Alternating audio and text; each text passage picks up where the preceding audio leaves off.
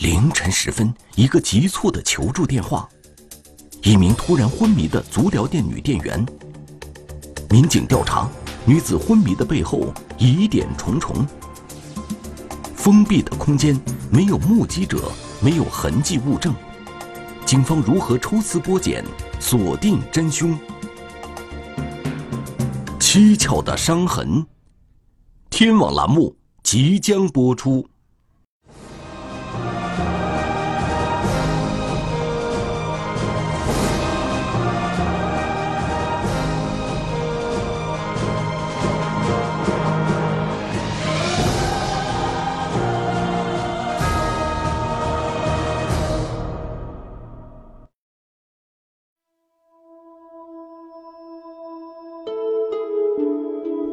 二零一八年九月四日凌晨一点十分左右，一名年轻女子被送进了江苏省苏州市吴中区木渎人民医院的抢救室。这名女子不省人事，自主呼吸十分微弱，情况相当危险。医院的医生立即对其进行抢救，谁也料想不到，这名年轻女子昏迷的背后，竟然另有隐情。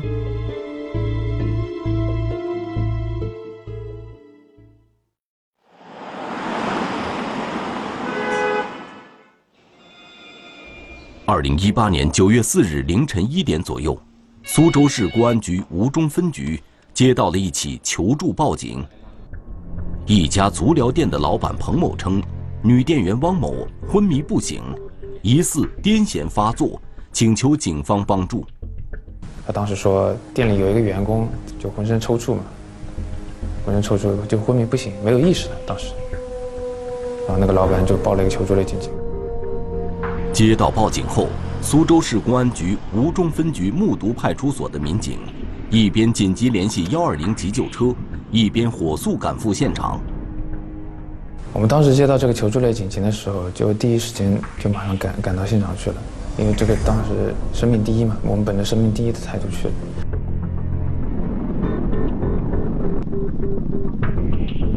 就在民警赶往现场的途中，民警又接到足疗店老板的电话。称他已将昏迷的女店员送到了木渎人民医院抢救，于是，民警又马不停蹄地赶到医院，见到了报案人彭某。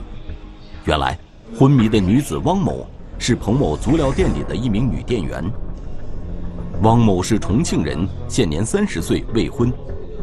凌晨一点左右，彭某发现女店员汪某躺在足疗店的房间里，浑身抽搐，疑似癫痫发作。浑身都在抽搐，手脚的都在都在抽搐，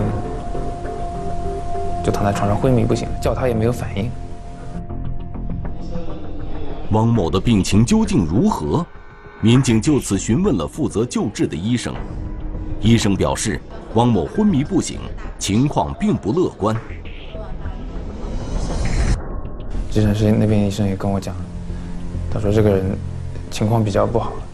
当时有疑似癫痫的那种症状，但是医生当时也不敢确定，这个人本身也是昏迷不醒的。询问医生之后，民警没有发现可疑点，判断这是一起普通的求助警情。我们从医生那里了解到，这个人身上，这个女员工身上没有明显的外伤，我们就初步排除了有违法犯罪的可能性，就把这个事情当做一个求助类警情。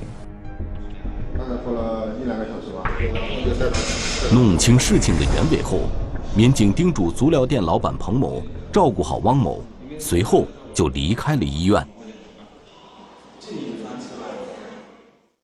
我们后来就吩咐了这个老板把这个把这个女员工照顾好，然后他自己联系，让老板联系一下他的家属过来看一下。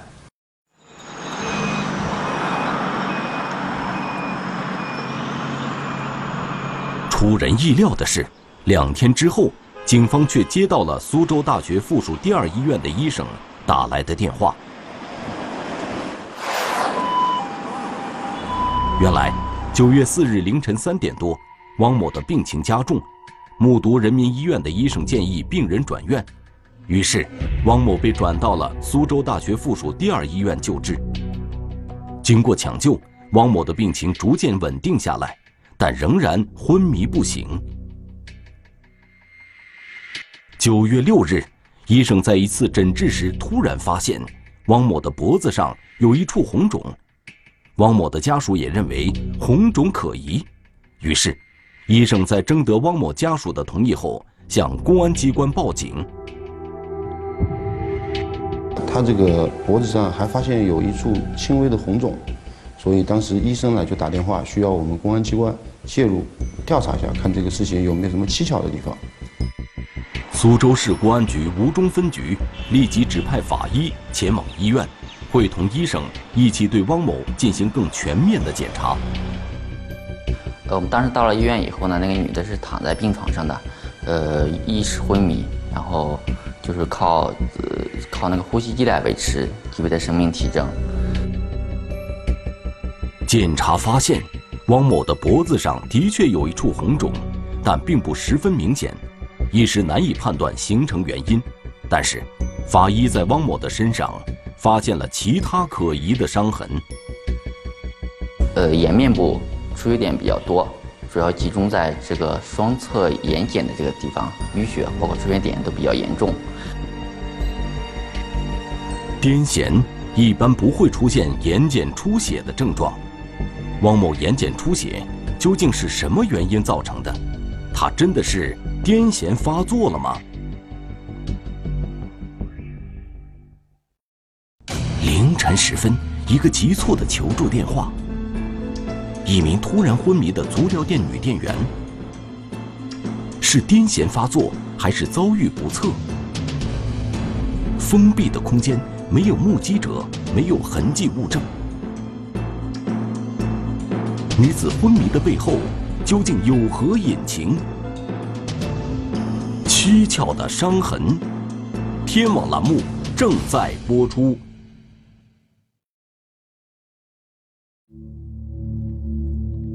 来自重庆的年轻女子汪某，在苏州一家足疗店工作。二零一八年九月四日凌晨，她被发现晕倒在足疗店的房间里，此后一直昏迷不醒，这让汪某的家人十分揪心。呃，我姐在我家庭中跟我的关系是最好的，就是，呃，因为我姐的性格可能会，呃，有点那个，就是。强，对她，所以说她在在在别人面前可能会有点强势，但在我面前就非常非常的温柔，是个很好的姐姐。经过苏州大学附属第二医院医生的抢救，汪某的病情有所稳定，然而他还是没有自主呼吸，一直要靠呼吸机维持生命。部分神经功能还在，但是他是没有。啊，与人交流的这种这种能力的，在汪某家人的印象里，汪某身体健康，并没有什么重大疾病，好端端的他怎么会突然昏迷不醒呢？二零一八年九月六日，医生和家属发现汪某身上有可疑的伤痕，于是向警方报警。苏州市公安局吴中分局的法医和医生。对汪某的身体进行了仔细检查，发现汪某的眼睑处有比较明显的出血点，这引起了警方的重视。据调查，汪某在一年前做过割双眼皮手术，眼睑出血是否可能跟手术有关呢？因为他这个手术已经形成了斑痕，形成斑痕以后呢，就是说明他时间比较久了，然后不可能有这种出血点。另一方面，就是就算是手术造成的话。他手术顶多造成一种就是眼睑一种充血或者出血的状态，它不会有我们看到的这种瘀斑或者瘀点这样一个征象。既然割双眼皮手术不会导致眼睑出血，癫痫发作也不会出现这样的症状，难道汪某的昏迷有其他原因？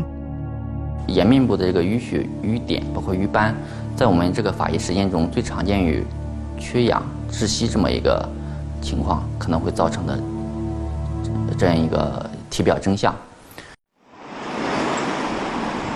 汪某昏迷已经超过两天，期间他还转过院。为了彻底弄清汪某昏迷的真正原因，警方又调取了汪某初次就诊的木渎人民医院的监控录像。监控录像显示，二零一八年九月四日凌晨一点十分左右，汪某躺在病床上，被推进了医院的抢救室。此时，汪某呼吸困难，锁骨、胸骨不断起伏。他那个呃锁骨上窝、胸骨上窝，那个凹陷的很明显，有这么一系列这个呼吸困难以及缺缺氧的一个征象。法医判断，汪某初次入院时的症状，在医学上被称作“三凹症”，是呼吸困难的一种表现，与癫痫的症状并不一致。所以我们把这个癫痫造成的这样一个意识昏迷的情况给排除掉了。法医综合汪某身上的伤痕和临床表现，推断汪某的昏迷应该是人为因素造成的。我们综合分析认为，他是符合被人掐颈以后，呃，造成大脑缺氧、机体缺氧，然后，呃，尤其是对这个机体缺氧以后，对大脑损伤比较大，而且大脑的损伤又是不可逆的。足疗店老板彭某发现汪某时，汪某浑身抽搐，彭某以为汪某癫痫发作，没想到。汪某是被人害成这样的，而汪某的家人也不敢相信，平时和和气气的汪某竟会遭人毒手。当时其实心里是非常着急的，就是很很想快点抓到这样的一个凶手，因为，呃，对我姐造成的这个伤害非常的大。此时，汪某昏迷已经超过两天。这对警方办案来说很被动。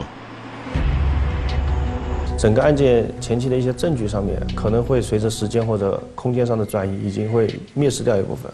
所以说，我们内心也比较紧张，就是说怕这些证据如果我们找不到，会怎么样？对后期的侦查破案是一个一个很大的阻碍。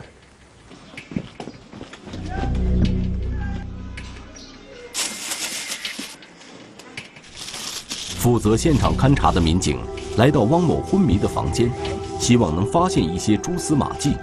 然而，这两天里，足疗店仍在正常营业，房间被打扫过，现场已经破坏，没有提取到任何有价值的痕迹物证。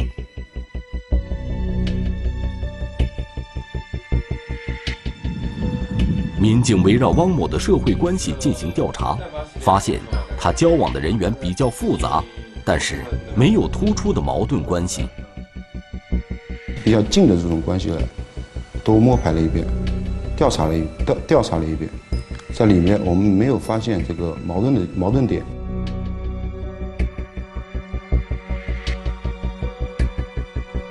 那么，当天在足疗店的这个房间里，究竟发生了什么，最终导致汪某昏迷呢？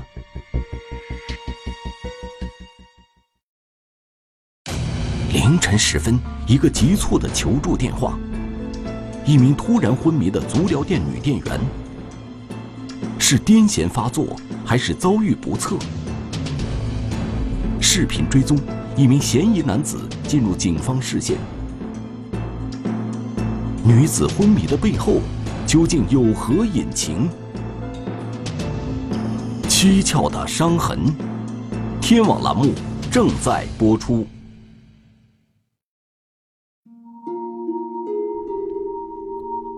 在苏州一家足疗店工作的汪某突然昏迷，警方判断他曾经遭遇过暴力攻击。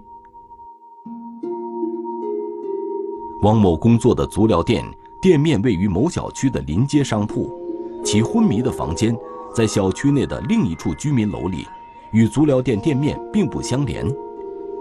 汪某案发时与谁在房间里？这是警方侦查的重点。这个包厢呢，是可以通过这个小区的大门口走进去的，不需要走这个足浴店的大门。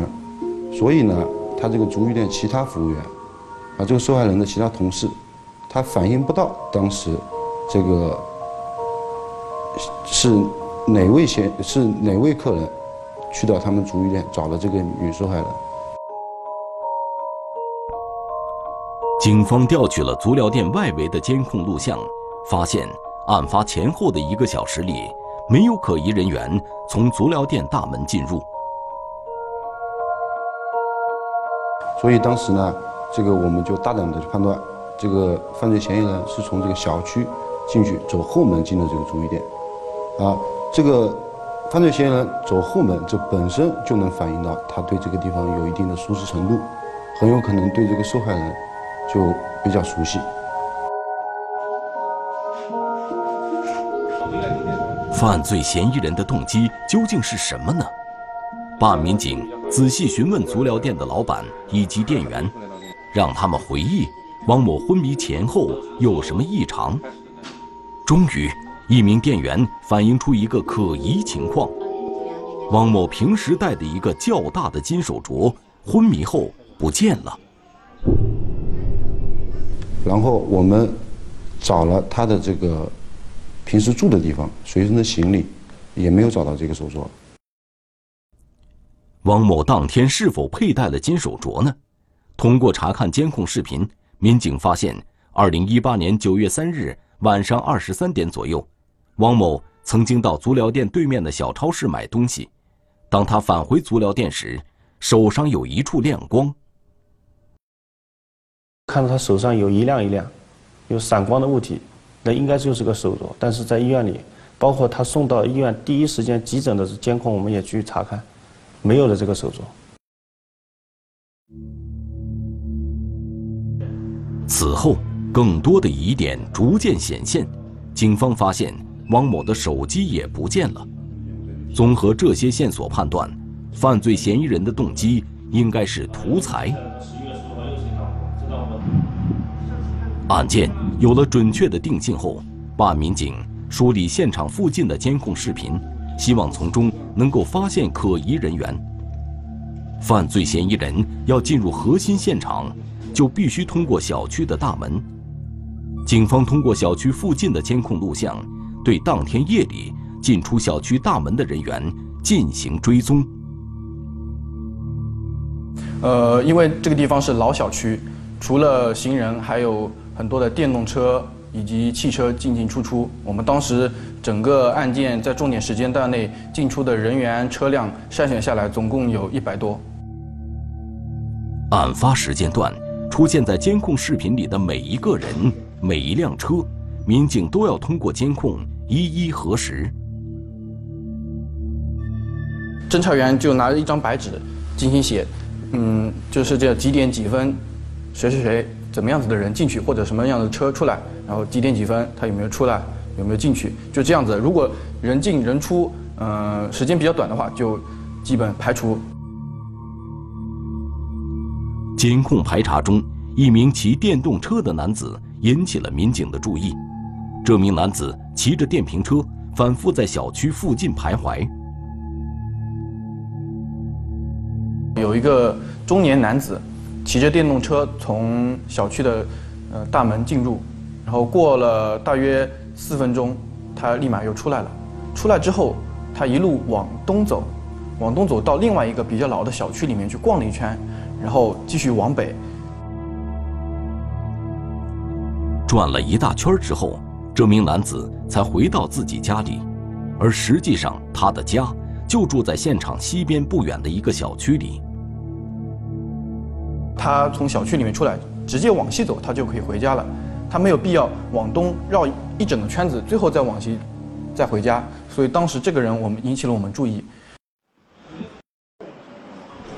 然而，经过深入调查，这名男子的嫌疑很快被排除了。他出现在现场附近，是因为参加朋友聚会。他从就是说进案发现场之前呢，当时跟了几个人在一个地方。吃夜宵，吃了夜宵之后呢，然后喝了酒，喝了酒之后呢，这个行为就是可能就不受，不是不跟正常人一样了，他就是东转转西转转。继续排查监控录像，民警发现，零点二十一分左右，一名男子往案发小区的大门走去，突然间，他抬手遮挡住了自己的面部。这个本身有这个动作就比较可疑了，因为他刚好在那个小区门口那块有个我们公安探头，有没有这个躲避这个探头的可能？但是我们心里也在打这个问号。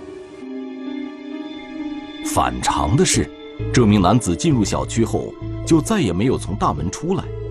莫非这名男子是居住在小区里的居民？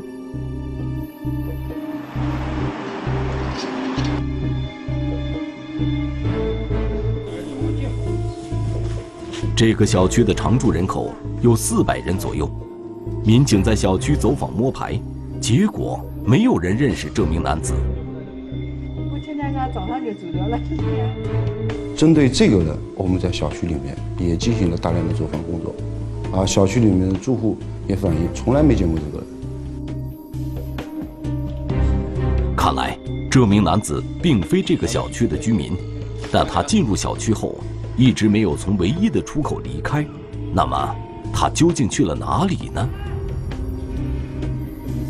民警扩大监控排查范围，调取了小区周边街道的监控视频进行查看。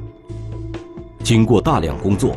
民警终于有了重要发现：零点五十九分左右，小区西北角的围墙外，一个人影一闪而过，持续时间不到一秒。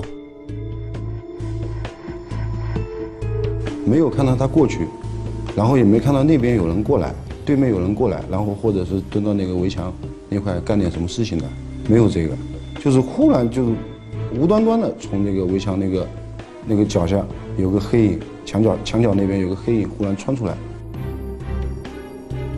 经过视频追踪，警方发现这个人正是零点二十一分左右进入小区大门的那名男子。小区西北角并没有门，他怎么会从这里出来呢？办案民警到现场实地勘查，发现小区西北角的围墙较矮，并且里外都有可以攀爬的支撑点。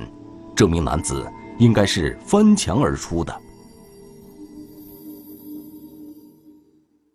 他完全可以从门进去，再从门出来，没有必要翻围墙。他翻围墙这个动作反而显示出来，他一定干了一件不得了的事情，心里很慌张，所以才会为了想方设法避开大家的视线翻围墙出来。这个人看到之后，当时有一种豁然开豁然开朗的感觉，就是终于终于我找到一根我这根线头被我找到了。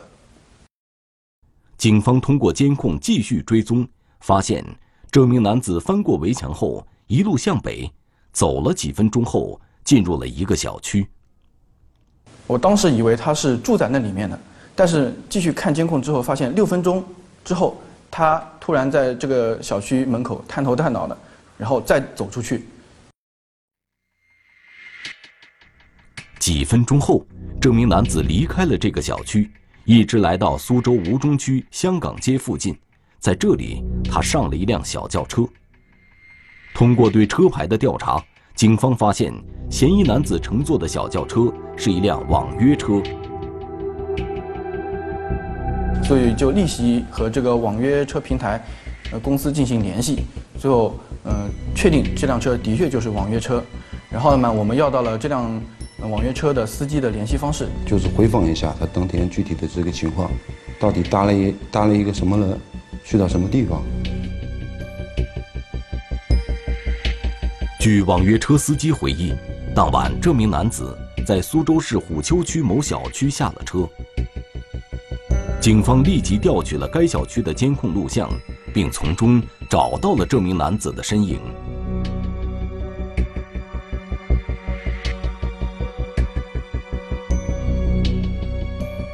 小区里面监控条件也挺好，直接跟到了他所在的那幢楼那个单元，包裹楼层，坐电梯上去楼层。经过调查，警方很快查清这名男子姓王，二十二岁，浙江人，在苏州虎丘区一家超市上班。进一步调查后，警方发现王某。以前曾到汪某所在的足疗店消费，种种情况表明，王某具有重大作案嫌疑。凌晨时分，一个急促的求助电话。一名突然昏迷的足疗店女店员，是癫痫发作，还是遭遇不测？民警调查发现种种疑点。监控视频里的一道黑影，让警方锁定犯罪嫌疑人。蹊跷的伤痕，天网栏目正在播出。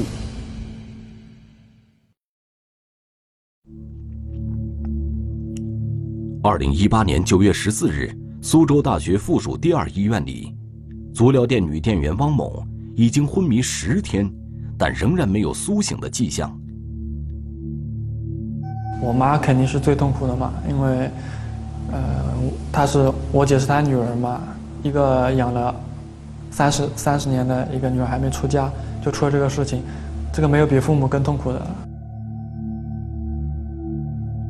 除了精神上的煎熬外，汪某的家人还面临着巨大的经济压力。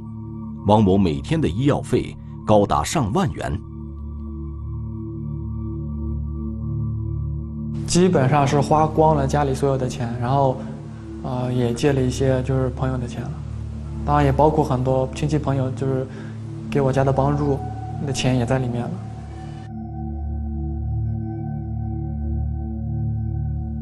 与此同时，经过几天紧张的工作，警方锁定了一个姓王的男子。然而，要对王某进行抓捕，警方还需要更强有力的证据。警方分析，犯罪嫌疑人的作案动机是图财，而汪某的金手镯被嫌疑人拿走后，肯定会变卖折现。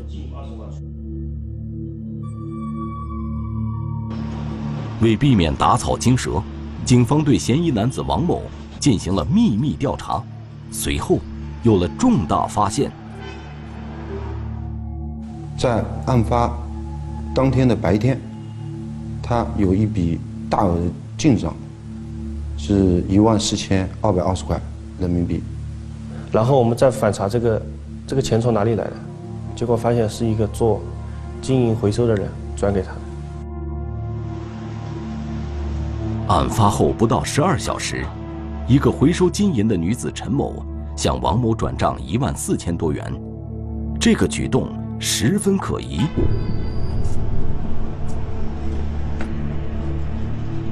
二零一八年九月十四日，办案民警首先将从事金银回收生意的陈某控制。陈某承认，二零一八年九月四日，王某曾经把一个金手镯卖给他。在出售这个金手镯的这个过程中呢，这个王某还发了一段这个视频给这个收购的这个人，发了一段什么视频呢？就是拿把这个金手镯拿在手上，拍了一下他这个手镯的特征，包括口述了一下这个分量，给了这个收购金手镯这个人。王某卖给陈某的这个手镯，是否就是汪某的呢？民警进行了广泛调查，我们组织了他那个。足浴店其他服务员，包括老板，进行了辨认。我们拿了不同类型的这个手镯，啊，让他们进行辨认，他们认出来这个手镯就是这个受害人消失的那个金手镯。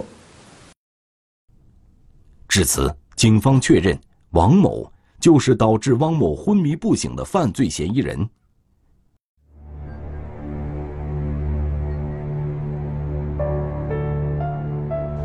二零一八年九月十四日，民警经过蹲守，将犯罪嫌疑人王某抓获。面对突然出现的民警，他惊魂未定，当即承认了抢劫足疗店女店员的犯罪事实。把一个女的给他干嘛了？把女的给干嘛了？啊？掐掐了。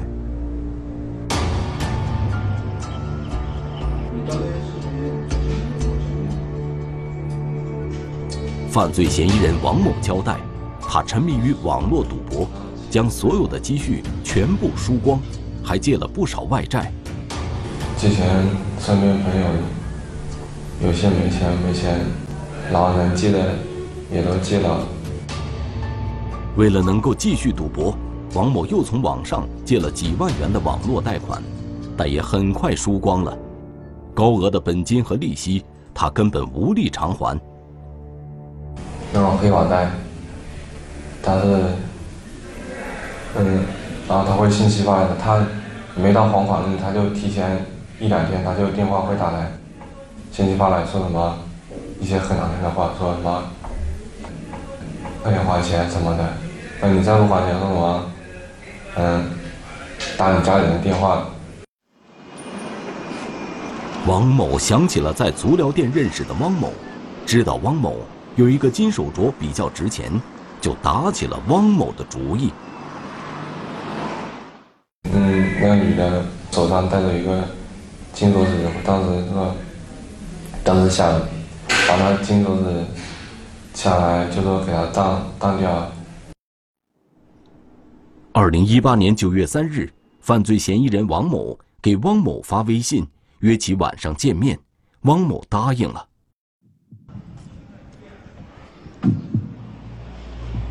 九月四日凌晨零点二十一分左右，王某来到足疗店所在小区，进入了汪某所在的足疗店房间。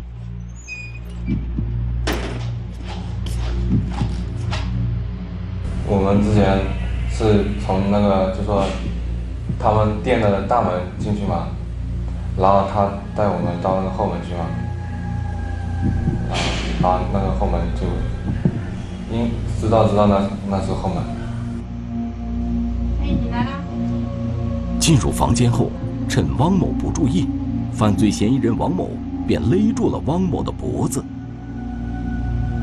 因为第一次，第一次这样，心里心里有紧张，又有又有害怕，然后心里就想，他不要发出声音。几分钟后，丧失抵抗力的汪某便一动不动了。两到三分钟，慢慢没没那种反抗了，然后就给他松开了。随后，犯罪嫌疑人王某抢走了汪某的金手镯和手机。然后我打开他微信，然后我看了一下，里面有五千多块钱，我想试着转一下，然后要密码的。我就算了，因为因为不知道。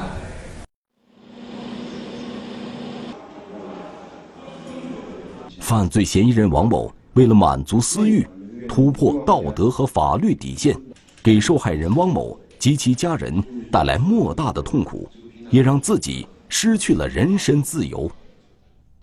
怪自己每天家里人的，每天家里人的话，然后。没控制好了，然后犯下惊人错。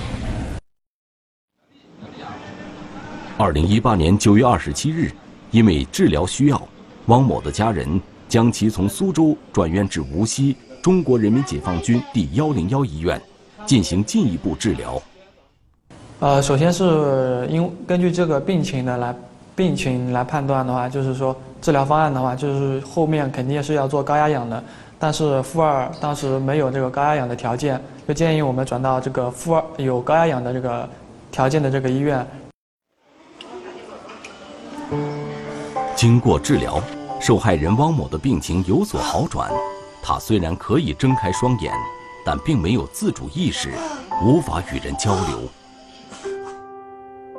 现在这个状态，嗯，是介于植物人和这种。啊，昏迷病人的中间的一个中间状态，就是如果六个月还不醒，按照医学上的这种诊断来说，就是植物人；如果六个月内醒了，那可能就不是植物人，可能只是说有一些重残疾，啊，手脚方面可能会有一些残疾，或者说智力上面有些残疾。二零一八年十月二十五日，经过治疗，汪某的病情基本稳定，从重症监护室转移到普通病房。办案民警、医生以及汪某的家人都期盼着他早日苏醒过来。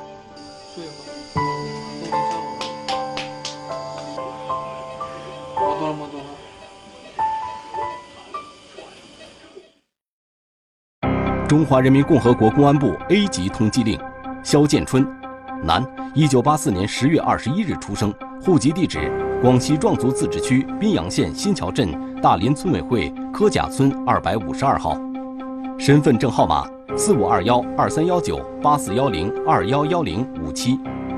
该犯罪嫌疑人涉嫌电信网络诈骗犯罪在逃，请广大观众提供有关线索，及时拨打幺幺零报警。